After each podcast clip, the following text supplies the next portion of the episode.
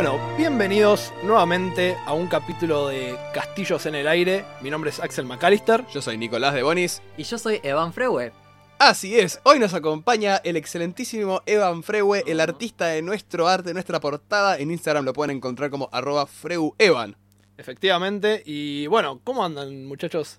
Bien, yo eh, ayer empecé a masterear lo que técnicamente no es mi primera mesa, pero por razones personales vamos a decir que es mi primera mesa. Eh, Ok, es válido. ¿Tu primera mesa? sí, ¿Y tuviste... cómo, cómo estuvo? estuvo muy bien. Eh, dos de mis jugadores son completamente nuevos. Uno eh, viene jugando conmigo desde que yo empiezo a jugar, hace como cuatro años ya. Eh, y una es más o menos nueva. eh, y son un muy buen grupo. Así que nada, eh, estuve con un poco de nervios, pero después lo pasamos y fue bien. Creo, creo que siempre ayuda tener un, un jugador experimentado cuando uno empieza a masterear, o por lo menos con tu primera mesa. A mí- yo hice lo mismo, de hecho, cuando arranqué una mesa fue como, ok, necesito a, a- Bueno, en ese momento fue Pedro, Claro. que fue conmigo, porque sí, no sé, es, es esa guía que te dice, ok, estás errando o no estás errando cuando... Sí, no, si no es tipo manejar ciego y todos en el son Sí, ciegos. tal cual, tal cual. Exacto. mapa, sí, es, es- es la persona que te puede, al menos al final de la sesión, te va a, poder- te va a dar un feedback. Que si bien todo el feedback de jugador es importante, tipo, todo jugador te va a poder dar un buen feedback porque es como sintieron la mesa. Generalmente un jugador experimentado te va a poder dar. Ok, Tal me cual. parece que esto podría ser mejor, más Sabe técnico, más preciso, claro. Sí, sí, tal cual. Ahora, se estarán preguntando por qué está Evan con nosotros, Axel. Sí, efectivamente, bueno, veníamos de dos capítulos que fueron muy pensados por ahí para Masters. Si bien tratamos de mencionar cómo entran los jugadores en por ahí en el contar historias, efectivamente eso fueron dos capítulos, ¿no? El contar historias y crear mundos, pensados más que nada para Masters. Y también entendiendo que nosotros nos cuesta a veces dar ese, esa mirada de jugador, porque no es algo que practicamos tanto, digamos, somos principalmente masters antes que jugadores. Nada, decidimos traer a, Evan para el capítulo de hoy para hacer un capítulo pensado para jugadores. Capítulo pensado para jugadores, eh, que bueno, el tema va a ser medio como caracterización, ¿no? Cómo nos ponemos en los zapatos de nuestros jugadores. Hay que hacer una mención. Yo creo que Evan es de los top 3 mejores jugadores que tuve en una mesa. Sí. Y lo tuve dos veces, en dos mesas distintas. Lo Claro, yo, yo no lo tuve a Evan en ninguna mesa. Pero. Ya te va a tocar, ya lo vas Pero a tener. efectivamente. Estuvimos lado a lado igual. Sí, sí, estuvimos lado a lado. De hecho, vamos a mencionarlo, tipo, en el arte está. Eh, de- del programa, si ustedes eh, ven al lado del micrófono hay dos personajes que son mi personaje y el personaje de Evan. Los El- metí como easter egg. Sí, el, dúo dinámico PJ y Damon. PJ y Damon, que es de una mesa que yo di- les dirigí a ellos. Eh, de hecho, la aventura eh, Dragon Heist Dragon Heist de de D&D. de Dungeons and Dragons. Sí, bueno, y mm, nada, la idea era principalmente, bueno, habíamos hablado previamente creo en el, en el programa que muchas veces uno como jugador tiende a tener algo que es igual en todos los personajes, Claro, eh, que es algo que con Evan no hemos notado nunca. nunca nos pasó. Siempre logra como hacer personajes totalmente diferentes Igual y es todos por... mis personajes tienen trauma. Bueno, claro, pero, pero lo que digo es que efectivamente tanto creo que, en y por lo que habíamos hablado antes, tanto en su conceptualización como en el, en- en el llevarlos a la práctica, lográs que sean totalmente diferentes. Entonces, ver un poco como el, el proceso también que, que Evan lleva al momento de hacer Claro. todo esto y nada, charlarlo y Exacto. darle una Pero bueno, vuelta. antes de, antes de meternos de lleno en el tema, ¿no? El tema en cuestión, contanos un poco de vos, Evan. Eh, ¿De mí? De vos, exactamente. bueno, eh, yo soy estudiante de animación. Eh, me gusta muchísimo dibujar, así que a eso me estoy dedicando. Es verdad. sí, tiendo a hacer arte para todas mis campañas de D&D. Eh, y como mencioné, vengo jugando D&D desde hace más o menos cuatro años. Eh, con Nico desde hace dos más o menos, ¿no? Desde 2018. Es que se nos Sí. fue medio año, chicos, hoy. Sí, se nos fue medio año. fue Estamos principios del robando. año pasado. ¿no? Claro, principio de 2019, que fue Point Years Pioneers. Ujú. La No, mesa. no, te juro que empezó antes. ¿Empezó antes? Sí. Ah, puede ser. Eh, terminamos creo que hacia septiembre del año pasado, una cosa así, tal vez. Duró un año exacto la, la- la campaña, más o menos. Eh, entonces puede ser septiembre, sí. Y creo que sí, creo que fue antes de, de fines del año anterior. Sí, sí, terminamos. Terminamos antes de fin. Bueno, no importa. Ahora que eh, todos perdidos. Pero sí, pero me acuerdo que fue una muy buena mesa con bueno, muchos amigos nuestros, eh, incluido el Brufe, mención de honor para el Brufe. Aguanta el brufe. Aguante el Brufe, lo queremos todos. Em, el Brufe, a Dustin, a Circe y a Edu. Ujú. Pero bueno, además estudias animación, eh, dibujás. De hecho, paso el chivo desde ya. Que ya te lo han pedido, creo que ya te han pedido comisiones para personajes de D&D. La verdad que es, Evan es un artista que justamente está muy metido en el tema, entonces tiene una gran percepción a la hora de dibujar específicamente cosas de D&D o de juegos de, de aventura o de fantasía. Así que ya saben, Ujú, si Me necesitan... enfocarme en el diseño de personaje. Claro, si necesitan un illustrator de sus campañas o de sus módulos, de las cosas que Sí. estén proyectando, Evan es un gran, gran trabajador y encima lo hace en tiempo y forma. Tal cual. Pero, ah, ¿qué onda? ¿Algún, ¿Alguna clase que te guste más de D&D, por ejemplo? O, em, cuando empecé me gustaba eh, ser bastante tancoso. Mi primer personaje fue un paladín. Ok. Pero ahora estoy tirando más para los spellcasters. Spellcaster. Em, en particular los warlocks y los sorcerers me gustan mucho conceptualmente. Claro, todo con, o sea, yo soy los spellcaster, yo soy full mago. Tipo, para mí... O no, yo ahora en tu mesa que estás corriendo ahora estoy jugando por primera vez un wizard. Es tan complicado, hay tantos números. Hay tantas cosas, no sí, sí. puedo. Es más, es- Tantos spells que considerar, tipo. claro, es que es más complejo. O sea, el tema de tener todo el abanico abierto se te hace más complicado. Digamos, Sí. Tienes un montonazo de opciones. Eh, Pero, bueno, es muy divertido de intentar. Sí, sí, es que le- realmente eh, probar personajes, clases nuevas es muy copado. O sea, te, te enseña un montonazo de quizás explotar distintas aristas de personajes que no tenías en cuenta o, o personalidades o tramas que muchas veces eh, a la hora de crear un personaje, cuando le damos forma, lo pensamos, la clase limita mucho todo, todo el, el desarrollo potencial o la- el background potencial, de hecho.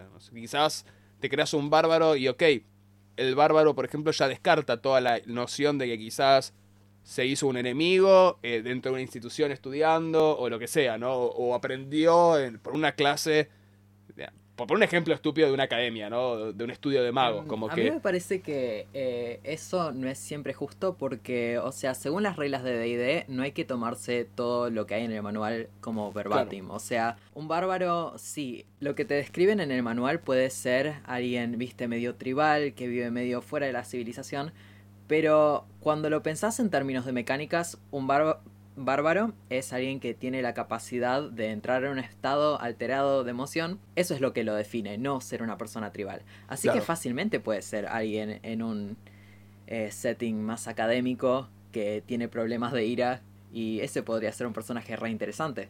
Sí. Por algo, hecho- por algo trajimos a Evan al programa hoy, o sea, me No, acaba de cerrar es el que- culo. Es que, es, un, es que efectivamente creo que es un tema que eh, hemos visto previamente en otros capítulos. Sí, El hecho de que muchas veces las restricciones no necesariamente son restricciones, sino que alimentan también la, la imaginación. sí, obvio. Y lo hemos visto por ahí en el caso cuando hablábamos de, bueno, de Génesis o de Vampiro, que también tenés como estos, ¿no? Todos los personajes pertenecen a cierto clan o facción. Si bien esa facción tiene un ideal un, un estereotipo, no quiere decir que el, el individuo es primero un individuo y después pertenece a esa facción. Entonces, Exactamente. acá creo que sería algo similar, como bueno, ok, eh, el core del personaje, como dice, bueno, Eva, en el caso del bárbaro sería, ok, tiene esta capacidad, no necesariamente es tribal. Claro. Entonces, es como, No, no, está perfecto. es- es O sea, como- ahora me imagino, me imagino al, no sé, al profesor académico todo enojado, digamos, que con todas las túnicas rotas, excelente. entrando en rage y, y cagando a piñas a una vieja en medio de la ciudad. Bueno, eso no sería tan excelente. Bueno, y una, de acuerdo, digo, cuando empezamos a hablar de esto, Evan, eh, habíamos mencionado por ahí como el primer paso, digamos, es cuando uno tiene que, ¿no? Como conceptualizar al, al personaje, hacer la idea. Digamos, habíamos hablado de que, bueno, existen también las dos alternativas, eh, tanto uno puede ir de la mecánica hacia la narrativa o puede ir de la narrativa hacia la mecánica. Este, pero que bueno, uno por ejemplo en D&D tendemos a primero taclear la mecánica porque es, ok, quiero jugar esta clase, Claro. ¿cómo adapto esa clase a, a lo que quiero? Tipo, ¿Cómo es ese proceso también para vos, digo, al momento de crear un personaje? Yo por lo general tiendo a partir desde la mecánica, pero sin estar muy pegado a la mecánica. O sea, pienso en una clase que no haya jugado antes y me interese, o una subclase que suene picante. Sí, y parto desde ahí, pero em, sin quedarme mucho en lo que es la clase según la descripción que hay en el manual. Como, como hice recién, viste... eh, Sí, sí, el, el ejemplo del bárbaro, digamos. Es, Sí. es este. em, claro, eh, yo, yo a veces digo, veo, o habíamos hablado de, de cómo también PJ, digo, que era el personaje que jugaste en la campaña en su momento de Dragon Heist, y mm, que era Halfling Sorcerer. Sí, Y, mm, Sorcerer of Dreams era. Eh, Dreamweave. Dreamweaver era un, claro, una clase, Creo una, sub- un una homebrew. subclase homebrew, sí. Y mm, muy basada en el, El plano astral. Claro, no, pero digo, también mecánicamente era muy parecida Ah, era al, parecida Wild a al los Wild Magic, Magic. Wild Magic. Sorcerers. Sí, los Wild Magic Sorcerers me encantan. Sí, es muy y vi esa clase y me pareció re interesante. Sí, y, y digo, y, y en contraposición tenés, digo, a Keith, que es el que está, el que está jugando ahora, que es Wizard, y que son, digo, dos personajes como totalmente diferentes. Es, digo, más allá, digo, de la mecánica, vos, vos como decís, agarrás la mecánica, el, el personaje que vos querés hacer, digo, pero cómo conceptualizás eso, digamos, al momento de crearlos, porque son como dos Eh, cosas. tipo- Los dos son sí. spellcasters, si querés, tipo, pero... Claro, son dos, spe- los dos son spellcasters y los dos son Bajitos. personas bajitas. no, pero es importante porque son gente quizás con un porte no tan imponente, entonces eso a veces altera un poco cómo te percibís o cómo te percibe el resto Claro. dentro de una party. Bueno, para PJ, eh, primero, eh, teniendo ya esta subclase basada en sueños, se me ocurrió medio una backstory de cómo eh, antes de que nazca su vieja empezó a tener sueños, viste, medio portentosos eh, y llamaron a un especialista de una, de una academia de magia y él tipo cuando ella nació dijo, bueno, este bebé tiene potencial, tipo, este bebé es mágico de alguna manera. Así que se la llevó para criarla en la academia. Después desde ahí se fue armando su personalidad, em, porque los sorcerers, tipo, por lo menos mi visión de los sorcerers tienden a ser un poco creídos. em, Sí, y ser. Claro. eso fue, tipo, eso fue muy Exacerbado. bueno, eso fue exacerbado porque ella creció entre wizards, así que, viste, los otros alumnos de la academia tenían que aprender su magia y ella ya sabía hacerla y Claro. por eso pensó tipo, bueno, básicamente soy lo mejor del mundo, ya sé todo, no necesito que me enseñen nada. Así que era una alumna de mierda. Sí, es que el Claro. personaje era. Bueno, y esto creo que por ahí cabe, cabe remarcar lo que lo habíamos dicho. Es. Esta historia en ningún momento jugó un papel en. en Directamente en, en la no. aventura, digamos. O sea, porque la Claro. aventura no. Claro, o sea, no directamente, en el sentido de que la aventura trataba de otro tema y nos centramos en ese tema. Claro, la aventura, la aventura era una aventura ya escrita, digamos, Y, un claro. módulo ya escrito y simplemente vos le pensaste ese backstory para ese personaje que quizás no era una aventura que diese mucho espacio a, a- a- A explorarla, a digamos. explorar, sí, en general a los personajes porque es muy unidireccional también. Claro. Y sin embargo, de vuelta, fue todo ese pensamiento para esa aventura, para ese personaje, lo cual, bueno, a mí personalmente como Master me gustó mucho, pero también deja un mensaje, deja como una idea de decir, ok, no importa tampoco mucho el contexto, está bueno ponerle onda a los personajes, está bueno ponerle cariño Sí, a los personajes. moldearlos, tipo, eh, eh, y cómo la backstory es. Digo, muchas veces Sí. hablamos de cómo la backstory es importante para los masters, porque nos Claro. da como una herramienta, pero cómo también es importante para el jugador, porque. Sí, bueno, Sí, eh, como había dicho el otro día, tipo, los personajes no, no empiezan cuando empieza la campaña. Tipo, tienen una vida propia. Em, y esa vida afecta completamente cómo actúan actualmente en la campaña y quiénes son. Tipo, las actitudes no, no surgen porque sí. La gente aprende a reaccionar de cierta manera al mundo en el que están o actuar de cierta manera con la gente por, porque se criaron de cierta manera. Claro. Claro. Sí, sí, porque básicamente la- la- las actitudes del pasado, las costumbres o la cultura de que, que mamó esa- ese, ese ser, básicamente es como va a ver lo- lo- los anteojos, básicamente se ponen a, las- a la hora de ver las interacciones sociales, Tal cual. cómo las entiende y cómo las... Bueno, es, es, es digo, lo, lo llevo obviamente a cómo lo, lo veo yo a veces en el juego que estoy jugando, digo, en The Genesis, el que más tereo, que también, digo, la elección del personaje se hace en base a la facción que uno es, lo cual implica todos lo- los ideales o, el, el alineamiento de la facción, pero a su vez también haces una elección de cultura, digamos, que viene a, a- a jugar el papel de, ok, es el lugar donde creciste y por lo tanto el tipo de, de- de cultura que tenés atrás, digamos, ¿no? El- el- las enseñanzas y, y cómo fuiste criado, digamos. Claro. Entonces sí, me parece que es tal cual como decís, al momento de Claro, pero conceptualizarlo. también eso de cultura no es un solo camino, porque hay como hay como personalidades que reaccionarían distinto a la misma cultura, ¿viste? Y gente que se formaría distinto bueno, en el mismo el- ambiente. claro, el, de hecho el, el juego este tiene un tercer pilar al momento de crearlo, que es el concepto, que sería como un arquetipo de personalidad.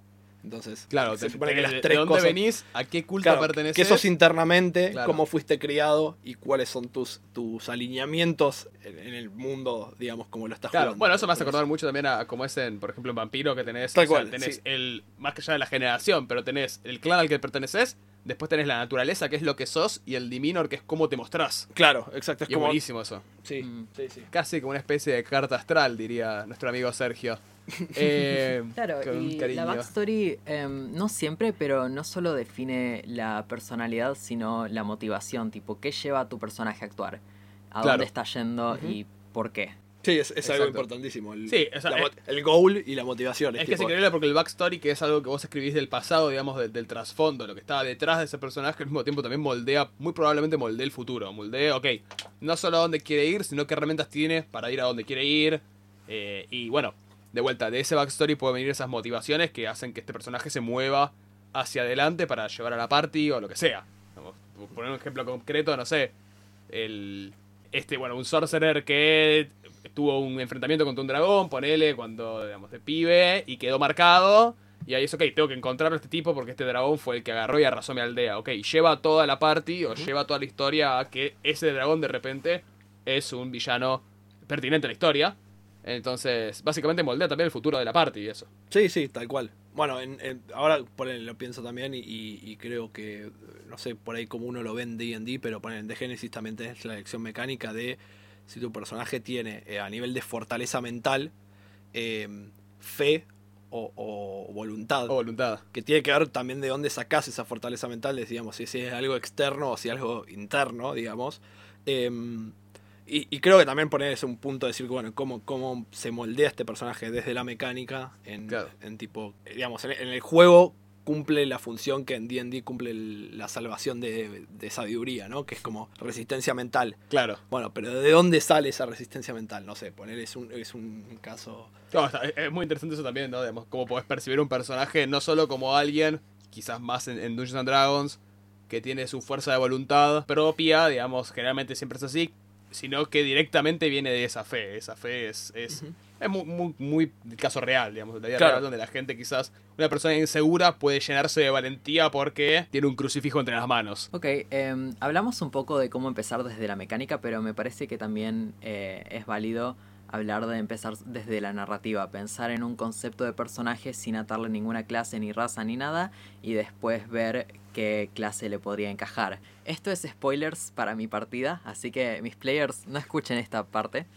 Em, pero tengo una player que se quería hacer un personaje que tenga que ver con el Fey. Em, ella no sabe mucho de D&D, es nueva, pero em, quería armarse un personaje que tenga que ver con esa como estética.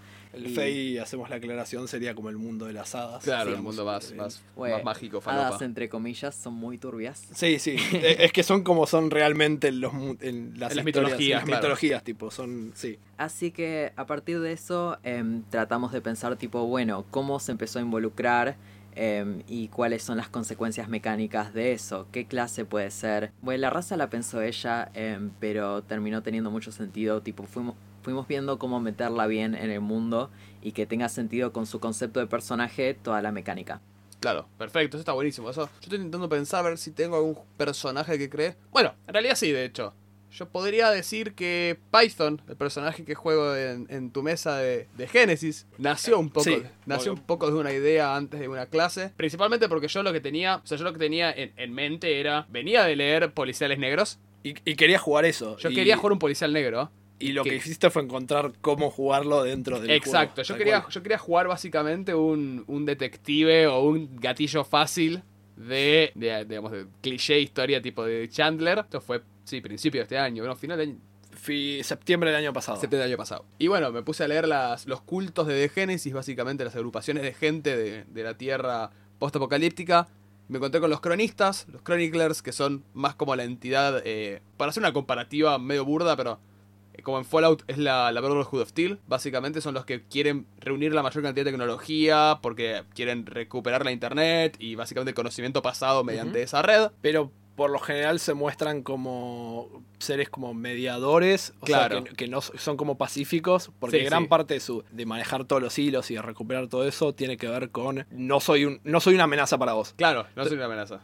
Pero por otro lado tienen toda una serie de Black Ops, digamos Claro, que la, la rama de los Shatters, que son básicamente agentes encubiertos de los cronistas, que simplemente tienen, tienen identidades alternativas para que no sepan que son chroniclers y se encargan de los laburos eh, oscuros, los sucios, como meter tiros, como romper puertas a patadas y quizás Sí. silenciar o como decimos, sancionar a alguien.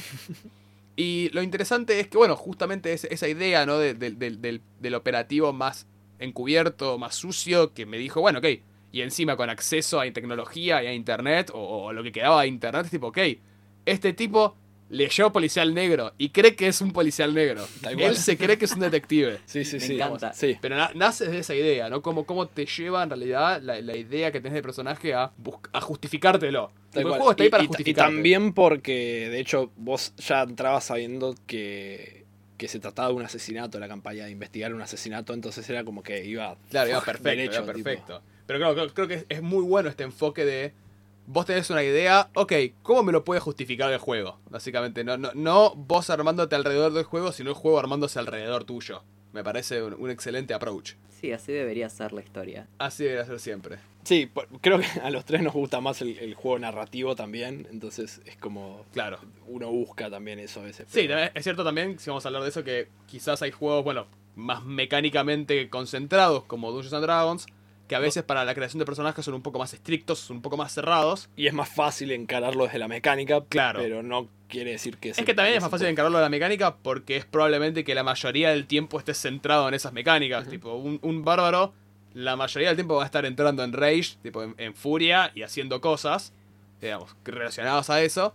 Cuando un mago va a estar la gran mayoría del, del tiempo tirando hechizos. Cuando quizás en The Genesis, no sé, por ejemplo, Python, mi personaje, tiene mucha más capacidad. O sea, puede quizás tomar cosas más sociales, como al mismo tiempo de combate, pero como queda en un segundo plano el combate, no es tanto la mecánica de tirar dados, sino, ok, es muy relevante qué digo, cómo lo digo y qué hago dentro del juego. cual. Entonces tengo mucho más, más espacio para, ok, centrarme en cosas que no son necesariamente mecánicas.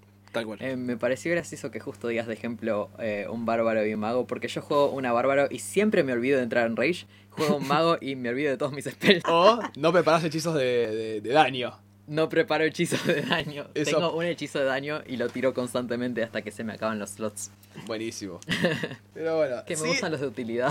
es que eso es, es toda una rama inexplorada esa, de la- los hechizos de utilidad. Bien. Bueno, No, y después creo que digo, hablamos de cómo no conceptualizamos el personaje, de cómo partís, ¿no? cómo dejas que la backstory te moldee. Yo creo que el otro tema siempre, que, que acá es donde a mí, por ejemplo, yo, yo hago el- el- la crítica, ¿no? A mí me cuesta un montón, es cómo te metes en ese personaje. En eso también, cómo haces que esa parte mecánica que, que mencionaste anteriormente moldee a tu personaje, ¿no? Tipo, Sí. como porque eh, al momento de actuarlo también, o de rolearlo, digo.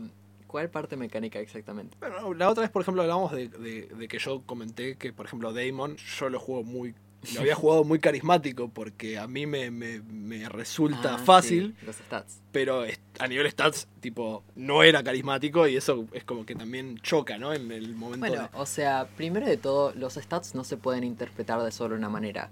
El carisma puede, puede ser tipo tener una personalidad magnética, como puede ser Sí. saber bien qué decir en qué momento. Puede funcionar de varias maneras y puede que hables todo lo que quieras, juegues un personaje carismático, pero la gente no, no- te no caiga bien. No, no caiga bien, tal cual, sí. Em, Pero no me gusta la idea de reducir un personaje a sus estadísticas. Es como medio... Son algunos límites que más o menos tiene, pero a la hora de jugarlo no son todo. Hay que considerarlas, pero no, no hay que guiarse por ellas. Claro. Y bueno, para meterme en personaje, por lo general pienso en eh, lo que está pasando, lo que pasó la vez pasada. pasa, pasa, pasa. Eh, y, o sea, hacia dónde estamos yendo ahora, cómo se siente mi personaje con lo que estuvo ocurriendo y con su posición actual. Y bueno, con respecto a su posición final, donde quiere llegar. Claro, el, el, el goal, el, el objetivo final de ese personaje. Y sí. Claro. Claro, bueno, justamente. No sé, yo pienso también, yo pienso yo ejemplos, ¿no? De cómo eh, personaje en base a mi mecánica. Estoy pensando ejemplos. Bueno, la gran mayoría de los magos. No, tu- tuvimos el, el ejemplo, creo, lo habíamos hablado, o sea, justo surgió el, el quilombo la otra vez en la mesa de Génesis, ¿te acordás? Con el tema del carisma. Con el tema del carisma. que eh, justo to- ninguno en la party tiene carisma y de hecho están teniendo muchos problemas lidiando con eso. Y entró una discusión de quién de ustedes debería subir puntos en Claro. carisma. Y, mm, eh, porque se pueden como modificar las stats en, en el, a medida que subís de nivel. Hubo como, bueno, Amadeo te sugirió que fueras vos porque ya tenías un poco. Claro. Y, y, y lo- no, lo tuyo fue como, no, no, no es... No, tiene sentido. no que tiene sentido carisma, que- claro. porque eh, mi personaje no es así. Es, es como. Sabe mentir, sabe todo, pero, sí. pero no es una persona que sea. Sí, no es una people person, es más cara Claro, de perro. Claro, entonces. y, y que le cuesta a veces relacionarse. Entonces, nada, creo que en, en eso también me refiero a eso, al, al- al cómo afecta, digamos, también la, la mecánica al, al momento de interpretarlo, ¿no? Como. eh, en este caso es casi al revés. Él dijo, ok, como yo no- como mi personaje está jugando de esta forma y es así. Claro. Claro, no, no tiene sentido sentido que mi mecánica, mecánica. tam- claro Exactamente, sí, sí, no tiene sentido. en ese sen- o sea, no tiene sentido hacerlo más mecánicamente amplio cuando en realidad estaría casi entrando en contradicción contra lo que es la idea del personaje.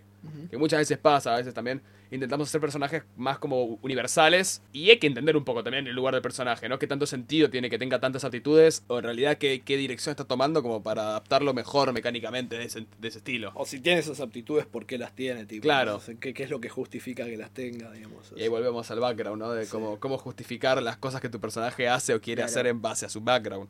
Igual que haya como una falta distintiva de una aptitud en toda una party, me parece una re buena oportunidad para tipo situaciones en las que si todos fueran buenos en algo, no se darían. Total. Tu personaje no tiene que ser completamente bueno mecánicamente porque narrativamente es más interesante que tenga fallas. Obvio. A ver, o sea, van a haber más desafíos relacionados a las o debería haber más desafíos a las cosas relacionadas que no puedes hacer que relacionados a los que en realidad sí puedes hacer y los pasas todos y listo. Y es que creo que incluso, tipo, como Master te moldea toda la historia también. Porque es como, bueno, a mí. eh, Obvio. eh, las cosas que ustedes podrían haber tacleado si, si hubiesen podido, tipo, no sé, intentar negociar algo. Claro. Y bueno, no. la, la- la mecánica que tomo yo para negociar en tu mesa, pues el único Sí. que lo hace, que básicamente tenemos que negociar algo con este NPC. Bueno, nadie tiene carisma. Lo que yo hago es, te puedo ayudar, tipo, dame una quest, haceme este favor y yo te devuelvo el favor. Básicamente voy juntando. eh, Y, y lo van a venir a buscar en cualquier momento con la lista de, de deudores, digamos. Claro, básicamente el mi pagaré es, ok, bueno, te hago un favor en un momento. Pero, pero eso, por ejemplo, es, es darle al máster una her- herramienta enorme en ese sentido, que se da justamente por la falta de una mecánica, por la falta de, de- de una arista Sí, sí, pulida. que si hubiese estado Eso esa, es esa lista no hubiese. interesante. Total, total. Siempre, siempre. Eh, eh, a la hora de crear un personaje, por eso también me gustan mucho los sistemas de juego que te permiten crear un personaje con eh, méritos y con flaws, con deficiencias, donde vos podés elegir, ok, mecánicamente el juego me avala que mi personaje tenga esto mal y, y me recompensa por eso. Me permite una mayor flexibilidad o mayor, diría, eh, un aspecto más interesante a la hora de rolear, porque roleo un personaje con activos de, de- de- digamos, con flaws, con deficiencias activas.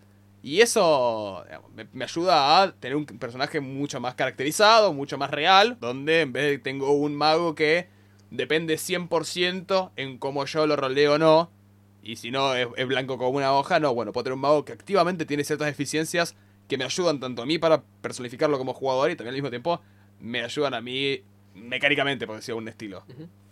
También, hablando tanto de mecánicas, em, es muy interesante que, o sea, por lo menos en D&D, porque yo, el único sistema que jugué hasta ahora es D&D quinta edición, que siendo tan libre el juego podés armar tus propias mecánicas para tu personaje. O sea, no es necesario, puede ser un poco GD si lo hacen siempre, pero a ver, mi wizard actual que estoy jugando en tu campaña, Sí. no, no tiene mucha capacidad de tomar decisiones por sí mismo.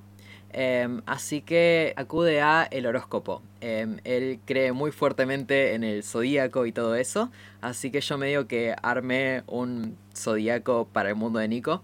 eh, con su permiso. Sí, sí, obvio. Y cada vez que tengo que tomar alguna decisión, tiro un de 12.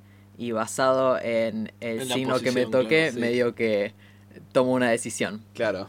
Y es muy espontáneo. Eso es buenísimo porque encima nos ayuda a hablar un poco de ¿no? cómo afecta el meta, digamos, el, el, el metatrama o la metahistoria o la metafísica del mundo dentro de la, cómo creamos o personificamos un personaje. Sí, de hecho, bueno, esto, esto surgió un poco también con lo que comentaste vos sobre Keep. Sí, que fue un claro. ejemplo como muy... Porque, digo, estamos muy acostumbrados justamente a esto, ok, el- la mecánica, cómo lo vamos a interpretar, o qué, cuál es el concepto que tenemos primero, digamos, pero hay un- una tercera parte que en realidad está muy relacionada más a veces con el máster, digamos, el máster las tiene siempre en cuenta porque el máster es el que tiene todo ese metajuego Claro. ya, ya en la cabeza, pero que es súper que, que puede ayudar un montón a, a moldear un personaje. Es ok, Sí. tipo, todo este meta, toda este, esta cosa, esta parte del, del, del mundo, cómo afecta a el, el mundo y el conocimiento por fuera. Sí. cómo afecta a mi, a mi personaje y cómo entra en... en- El conocimiento en- sobre el mundo. sobre el mundo, cómo entra en, en este en juego, ¿no? Y vos tenías el ejemplo de, de Eh, Keep. sí, me pongo a hablar sobre Keep porque si empiezo nunca paro. Sí, Me parece. mandale mecha. Bueno, eh, Keep era un Warlock que su patron, por si no saben, un Warlock es un tipo de spellcaster que su magia proviene de un ser extradimensional bastante más poderoso que él. Así que su patron era el DM mismo. Em, esto obviamente lo hice hablando mucho con el DM, con permiso, porque se puede poner medio G de decir, jaja, mira, me estoy rompiendo la cuarta pared. Pero también es un recurso que se puede usar muy bien para hacer una, un personaje muy interesante. Claro. Em, así que su Patreon era el DM y como ya tenía este elemento medio meta, em, cuando estaba creándolo fui metiendo más del meta eh, sin, sin llegar al metagaming, viste, Claro. que él sepa cosas que no debería saber. Pero por ejemplo, em, se me ocurrieron varias backstories distintas. Así que decidí, bueno, tiene memorias de todas, pero no sabe cuál es la real. O sea, no eran backstories completamente distintas, había puntos que estaban fijos. eh, y justo esos puntos se definían porque em, el Brufe, que fue mencionado antes, El brufe. eh, era otro player en esta partida y su personaje conocía al mío desde que nacieron, porque eran primos. Eh, así que los puntos fijos eran los que tenían que ver con el personaje de Brufe, porque él ya había decidido sus cosas. Pero yo no me podía decidir, así que dije, bueno, las partes donde no figura el personaje de Brufe, él no sabe exactamente qué pasó, tiene varias memorias. También eh, esto influyó en su género. Decidí hacerlo no binario porque no me decidía y tendría sentido con todo el coso meta. Y nada, fue, fue siendo bastante meta. Pero también tuvo, o sea, su backstory dentro del mundo igual existía y afectaba cómo actuaba. Eh, como que siempre fue comparado con su primo, el personaje de Brufe, desde Sí. muy chico. Y eso lo hizo una persona muy competitiva y también le arruinó un poco el autoestima. Claro. Así que eso se demostraba con él tirando a todos los demás para abajo. Ah, mierda. No físicamente, No, era no, muy fuerte. Pero, pero. Un Pero- copado. Un copado. un tipo copado. Sí, sí, era medio un desastre. Eh, pero bueno, terminó siendo un personaje súper interesante de jugar. Y Eh, también en la elección de la raza, puede ser que. eh, no, No, la raza era- quería jugar un Tifling. Ah, ok. Ok.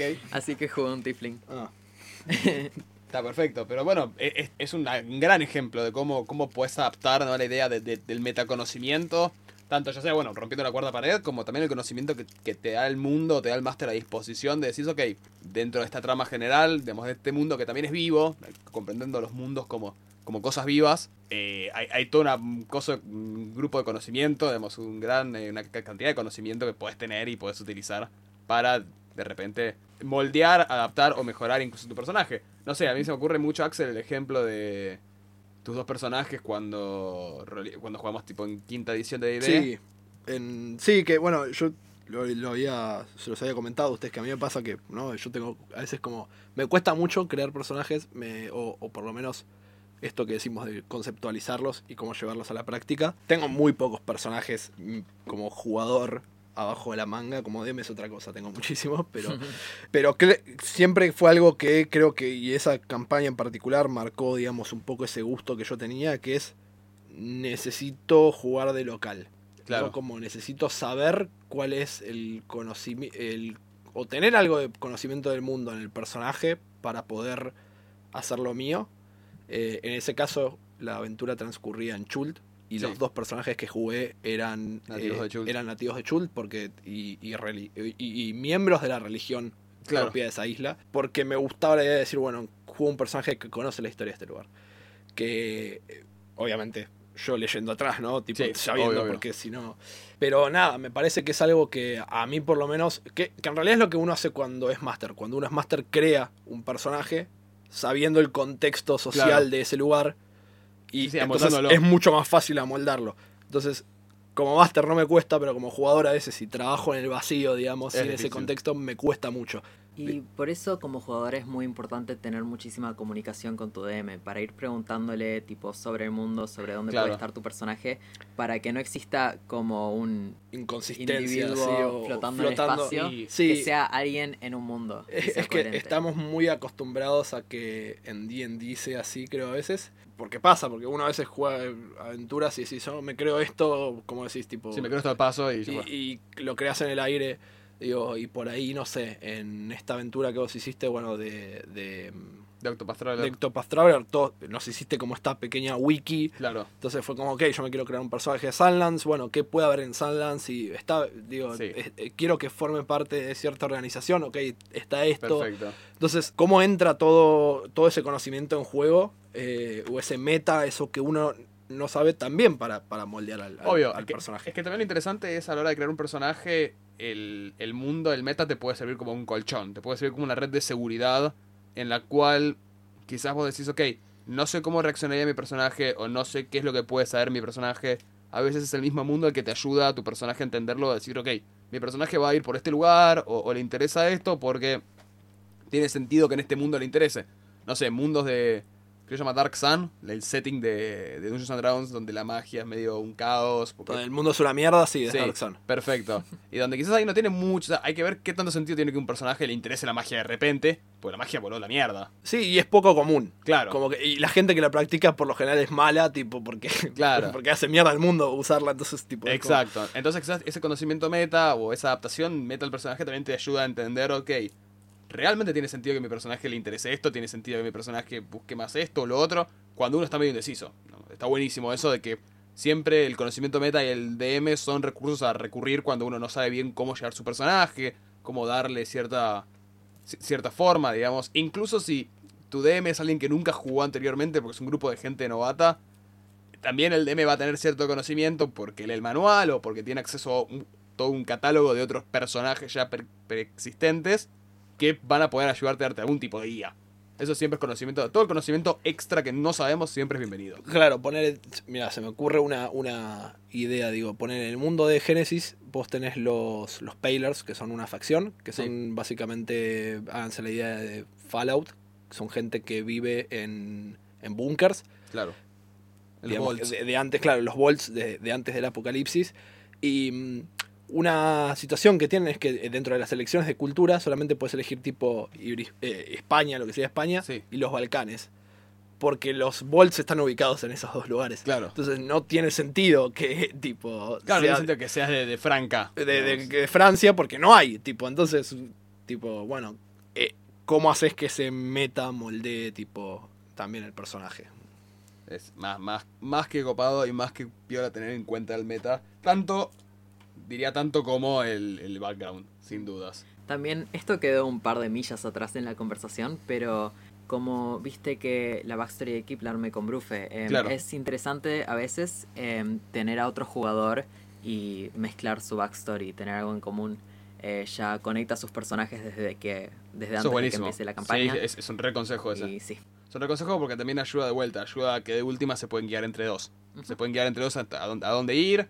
O te ayuda también a. eh, Bueno, el concepto incluso. claro, el como- concepto, el backstory, to- todo, cosas incertidumbres quizás no tenés.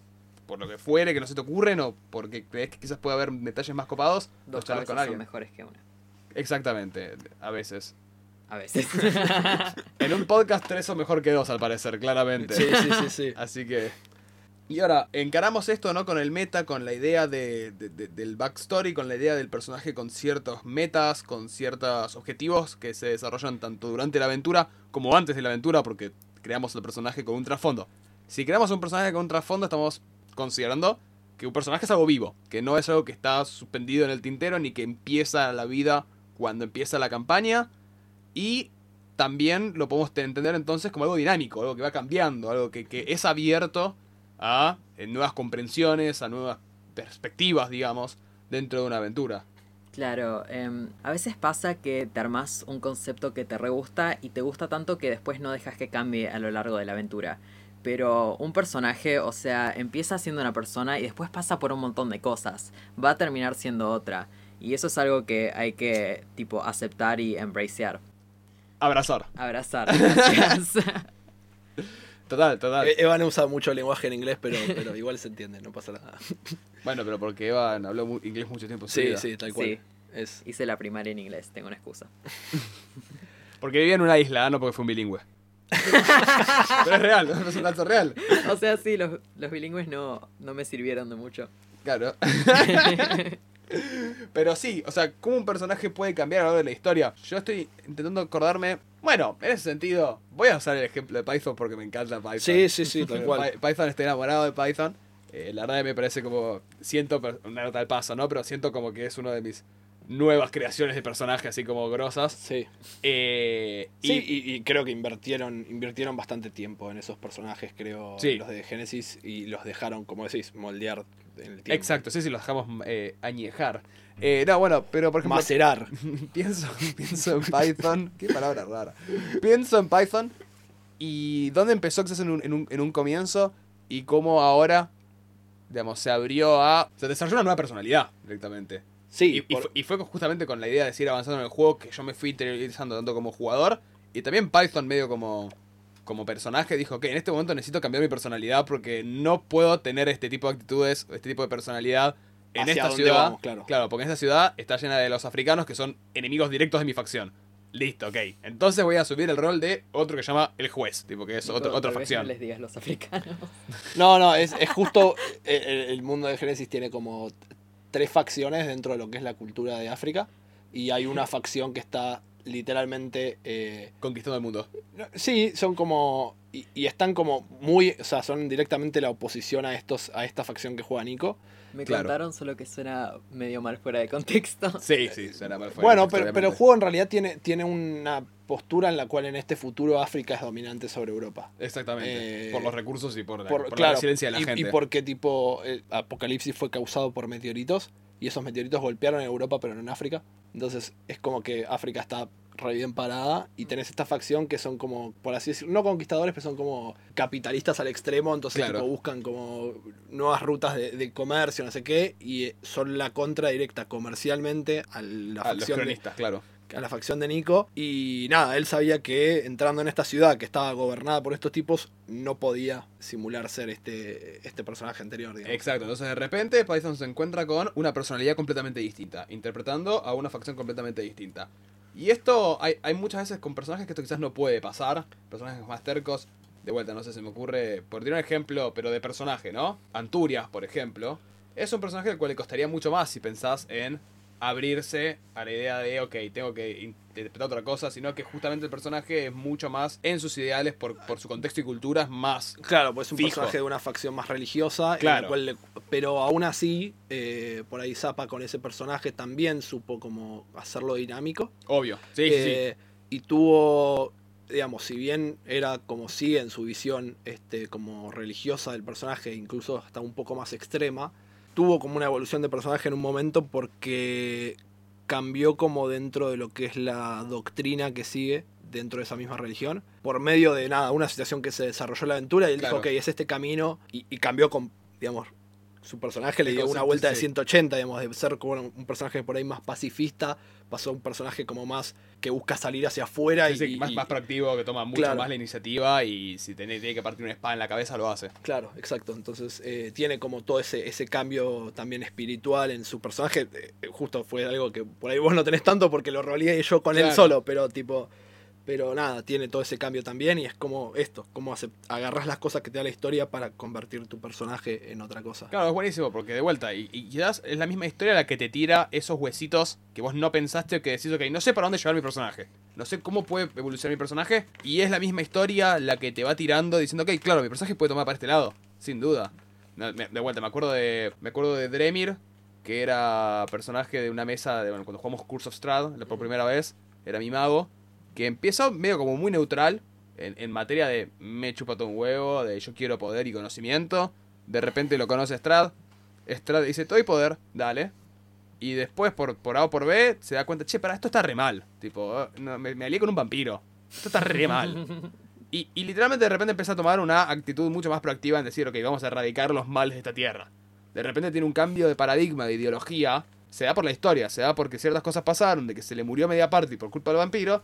Y fue tipo, ok, claramente, si bien es una persona poderosa, tengo que pararme de mano. Como cómo se forman convicciones o, o- o objetivos o puntos. Sí, y ah, no sé, incluso también, eh, si no es la historia, es la misma eh, relación con tu party, también Sí. que puede ayudar. Digo, nosotros tenemos el ejemplo, Evan, de. PJ de- Damon de- es el PJ mejor. Damon. La mejor dupla de jugadores Que- de personajes que tuve. Que no, que efectivamente, digo, cuando arrancamos, eh, digo, vos venías con un personaje que había creado Brufe también. Y bueno, Brufe en algún momento cambió de personaje y de repente tipo la, la- la dupla de, de los hermanos McCallan pasó a ser PJ y Damon y era como, bueno, ok, vamos nosotros dos por acá y Sí. alguna cagada nos mandábamos. pero- pero no sé, como que entraba en esa eh, como confianza entre los dos. Claro. Claro, digamos. se fue armando un bond muy interesante entre los personajes Sí. porque nunca admitirían que se toleran, Claro. pero se quieren bastante. Sí, claro, exacto. Y lo increíble es que eso también genera focos narrativos. A mí me generaba focos narrativos Sí, de repente. sí. Yo tenía una mayores posibilidades de darles a ustedes un, un spotlight, una situación, o que la historia avance por ustedes, digamos. Eso es muy importante también, ¿no? Como, como vinculándose o dejando que un personaje interactúe mejor y vuele más con la party, ayuda a, a todo el ecosistema de la mesa. La realidad es esa. digamos. a, a nadie le sirve... Pensemos en que estamos jugando un juego, ¿no? Entonces a nadie le sirve un personaje que activamente está en contra de interactuar. O, o que, o que está Sí. cerrado a todas las posibilidades. Porque está bien, quizás mecánicamente es lo que querés, o quizás es un buen, es un buen personaje de novela, pero no es un buen personaje para un juego de rol. Claro, es lo que habíamos hablado el otro día de pensar a tu personaje, dónde están los límites de la individualidad de tu personaje dentro de un contexto grupal. Tu personaje tiene su propia backstory, tiene su propia cosa, viste, está haciendo lo suyo, pero este es un juego que se juega de muchos y hay que entender que hay que poder convivir con la party. Bueno, convivir entre comillas. Convivir, claro, comillas. sí, pe- pero, pero, sí, pero la relación en tu, eh, con tiene, la party que, tiene, tiene que, poder modificar, seguir para sí. adelante la historia con la Claro. party. Bueno, yo voy a usar el ejemplo que me parece también, quizás en el, en el caso de ustedes se dio en esa misma en esta misma party, ¿no?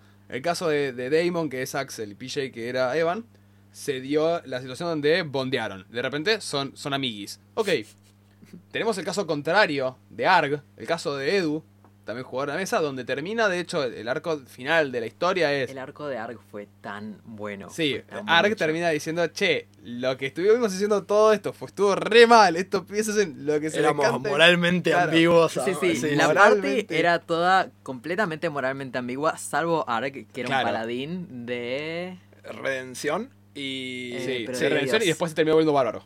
Eh, no, no sé si era un dios en particular. Ah, era tipo de redención. Pero era un paladín y era una que facción siempre, que es la que hace el bien dentro de esa ciudad. Entonces Claro, era- o sea, siempre eh, nos estaba tratando de guiar hacia el bien. Claro. Y al final, el hecho de que la party haya sido tan... Tan, tan, tan Eh, ambiguo hasta el final, eh, Ark decide en el momento más, Sí. más interesante.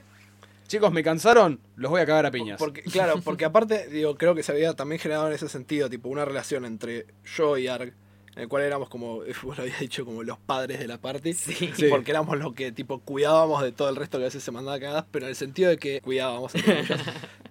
Arg era ese compás moral Claro. y yo, en cambio, yo estaba jugando un personaje que era Lawful Evil y la forma de jugarlo era como, ok, no me importa, digamos, que, que fuera el método para conseguirlo, siempre y cuando ese método era para hacerle bien a- a nuestro grupo. Claro. Entonces había como un choque ahí de, ok, esta te la dejo pasar. Sí, sí, sí. Porque era el- aparte a veces era el único que descubría las cosas que yo estaba haciendo. Sí. Y sí, y al final de todo fue, fue él, él agarró y dijo, se pasaron. Porque pasaron. literal en el arco final del, del juego hicimos todas mal. Todas mal. Todas todo, mal. todo lo que pudieron lo hicieron mal. El, Brufe, el Brufe estuvo regatillo fácil, tipo. Sí, sí. Entonces de repente era como, uff, tipo, un montón de, de cosas que no había que hacer, Las hicimos. las hicimos y, y nada, y él decidió tipo darse vuelta y se convirtió Claro. en un lo que Eh, se llama sí, Oathbreaker. y- Claro, el- Oathbreaker. rompe su juramento. Al final, tipo, hizo... No sé si un nuevo juramento, pero se hizo leal a Sanathar. Claro, sí, el decidió, villano. bueno, hay otro ser poderoso, voy a trabajar con él porque lo bueno no estuvo funcionando. Eh, fue increíble. Claro, fue increíble. claro. Y, y- Fue muy picante, nos cagó a piñas. sí, porque de repente nuestra pelea final se convirtió en tenemos que enfrentar a este jefe que ya de por sí era Complicado. complicado y a Edu al mismo tiempo que, que nada, cuando Que reparte bifes. que cuando cambia su juramento, todo su, su, su- su lista de hechizos le cambia. Y nada, de repente fue como, no, tenemos que lidiar con esto ahora, tipo.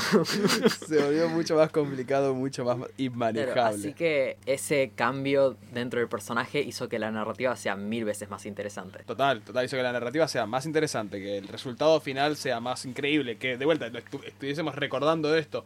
Yo, por ejemplo, me acuerdo mucho de la. O sea, puta, no es que me acuerdo mucho. Me acuerdo mucho de esta mesa, me acuerdo mucho de Pointy Pioneers, me acuerdo mucho de las mesas que jugamos eh, Curse of Strahd, allá con lo que se conoce como la mesa 1. Pero, por ejemplo, de la primera mesa que tuve en mi vida de Dungeons and Dragons, que fue cuarta edición, que fue una aventura de un año y medio. Fue muy larga mi primer, mi primer mesa, un año y medio, dos años. Fue en el local que en ese momento era el Señor de los Anillos. Y la realidad es, me acuerdo muy poco de esa mesa. Pero me acuerdo muy poco porque quizás no teníamos mucho conocimiento de nuestro de lo que estamos haciendo, teníamos mucho, muchas actitudes, poner en el nivel narrativo, de desarrollo Claro. de personajes. Entonces, la verdad, ¿qué hizo mi personaje? Que me acuerdo que mi personaje terminó siendo un liche. Porque, porque, juego- sí. porque el manual te, te, te tiraba todas las postas de cómo convertirte en un liche. Fue tipo, listo, vamos a hacer que mi personaje sea un, un- un liche, ¿por qué no? Pero como que todas las cosas que sucedieron en el medio, lo que hicimos, lo que no hicimos, nunca lo pude re- recordar cuando hay cosas que hice en, en aventuras al año siguiente a ese que me acuerdo perfectos, porque me, me hicieron cagar de risa, porque me sentí incómodo con el personaje. Es muy importante ve- ver esto también, ¿no? Cómo generar este tipo de situaciones o este tipo de avances en la trama eh, y estos personajes memorables hacen que justamente, algo que creo que mencionamos en el primer capítulo de todos, que fue el generar que de repente una sesión de rol te haga acordarte con un amigo, ¿te acordás aquella vez que nos cagamos a piñas con un dragón? Sí, Y sí. tipo, sí, sí, nunca, que si te escuchan diciendo eso en el colectivo van a pensar que están locos. Pero la realidad es que se vive de esa manera. Sí. Sí, y creo que algo muy importante para poder generar ese tipo de reacción es, o sea, los bonds dentro de la party hacen que tu personaje le importe a los otros players, porque a vos ya te importa, es tu personaje. Claro, vos no querés que se muera. Pero, claro, tener una relación con los otros personajes hace que los otros players se interesen en tu personaje. Así que después cualquier cosa que pase va a tener un impacto emocional mucho más fuerte. Como que Ark se convierta, Sí. tipo, se haga malvado, tuvo un impacto em- emocional re fuerte. Porque toda la partida fue re bueno, fue Claro. un re amor y todos estábamos tipo, ay, qué bueno que es Ark. Claro, y de, y hecho es muy interesante porque Ark nunca cambió de personaje. O sea, quizás Brufe, por ejemplo, había cambiado de personaje y Ark siempre fue el mismo. O sea, Bueno, yo me acuerdo principio. de algo, justo me viene a la mente, pero en esa pelea final tuvimos una situación en la cual, bueno, vos tenías tu poder que era tipo dormirte. Y. Era más cool en la partida, Axel no lo está No, no, digamos, eh, eh, eh, como que para poder lanzar hechizos se dormía y entraba como en un estado De trance. de trance. Y me acuerdo que hubo una situación en la cual fue como, ok, vos haces eso para pelear contra, contra Xanatars. Y Edu, que estaba de nuestro lado, se convierte. Entonces, nosotros nos dimos cuenta que la situación era muy jodida y Sí. todos entraron a correr. Esa era como, la, la- la estrategia de repente se volvió correr. Sí, y vos sí. estabas dormido y era como, no, PJ está dormida, tengo que ir a, a- a salvarla. Y, y, tipo, fue como, me moví, intenté tipo cachetearla para que despierte y decir como que corra, ¿no? Que, Claro, que- y eso no porque- lo haría si nuestros personajes Sí, tal no cual. tuvieran un montón. Tal Claro. cual, yo hubiese Eh. tipo picado, si no- Pero de repente era como en personaje, tenía sentido que mi personaje fuera a decir como, no, pará, tipo, nos falta uno. Sí, sí, sí, tipo, estamos perdiendo a alguien. Total, es, es- es ese bonding, digamos, que uno deja, uno primero se da casi naturalmente o uno permite que se dé entre los personajes que termina haciendo que la historia sea de vuelta. Son muchas más comunes las historias que contamos cuando fuimos varios haciendo una cagada o haciendo un enfrentamiento grosso que las que contamos cuando yo una vez Sí, eh, le gané sí. al máster. Nada, esas son muy pocas esas historias. Sí, tal cual, tal cual. Pero bueno, eh, me parece que fue un muy completo. eh, Sí, sí. Desentramado de cómo pensar, cómo plantearse un personaje que sea tu primero o tu decimotercer personaje. La verdad que es, son cosas que quizás no tenemos en cuenta, incluso siendo sazonados a la hora de crear personajes o jugar rol. De vuelta, no sé, yo tengo como 12 años jugando rol y muchas veces pasa que no. hay- cuestiones de este estilo que no las tengo en cuenta. Que me olvido directamente, no porque no le dé importancia, sino porque no las tengo en cuenta o no las sabía ni siquiera después de tanto tiempo. Son cosas que está buena poder ver al respecto, escuchar, leer. Así que, Sí, yo, o sea, si lo, si lo llevamos como a resumir este capítulo y decir, bueno, ¿cómo haces este personaje? Entonces, ¿cómo caracterizás? Creo que las cosas son entonces conceptualización, digamos, el concepto, claro, el, el cómo llevarlo a cabo, digamos, eh, y la backstory, cómo te moldea, y después, del otro lado es, ok, la historia y todo lo que trae la historia en sí, ¿no? Lo- Los, jugadores, el, el- el arco narrativo, digamos. Claro, es un concepto y después cómo se lleva este concepto dentro de un mundo. Ujú, exacto. total, total. Pero bueno, creo que hemos llegado al final del capítulo de hoy. Agradecemos fuertemente la participación de Evan. Muchas gracias, Evan, por Muchas haber gracias. venido. Gracias por invitarme. Gracias por hacer el dibujo. Sí. Ah, ah, te gané. Ah. Así que bueno, los estaremos esperando en el próximo capítulo. Y al final solo estamos Construyendo. Castillos en el aire. ¡Vamos! Me tardó un segundo. Nos vemos en el siguiente capítulo. Muchas gracias.